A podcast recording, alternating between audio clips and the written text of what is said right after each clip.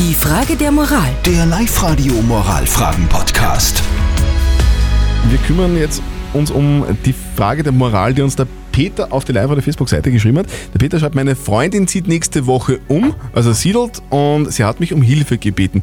Grundsätzlich, sagt er, ist er einer, der sehr gerne hilft, auch beim Siedeln, aber er hat jetzt einfach Bedenken wegen der Corona-Krise.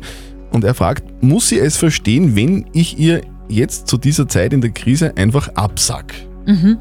Ihr habt viele WhatsApp-Nachrichten reingeschickt auf 0664 40 40 40 9 und man muss sagen, die meisten sagen, sie muss es akzeptieren, wird aber sauer sein.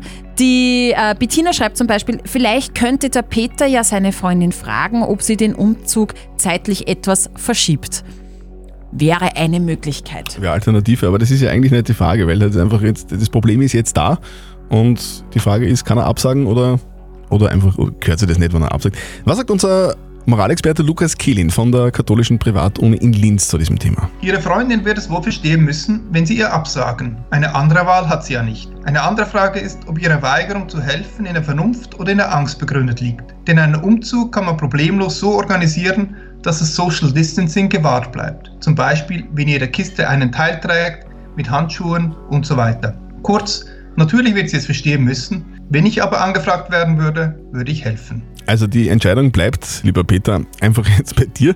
Es gibt allerdings eine klare Antwort von Lukas Kehlin und von der Live-Radio-Community.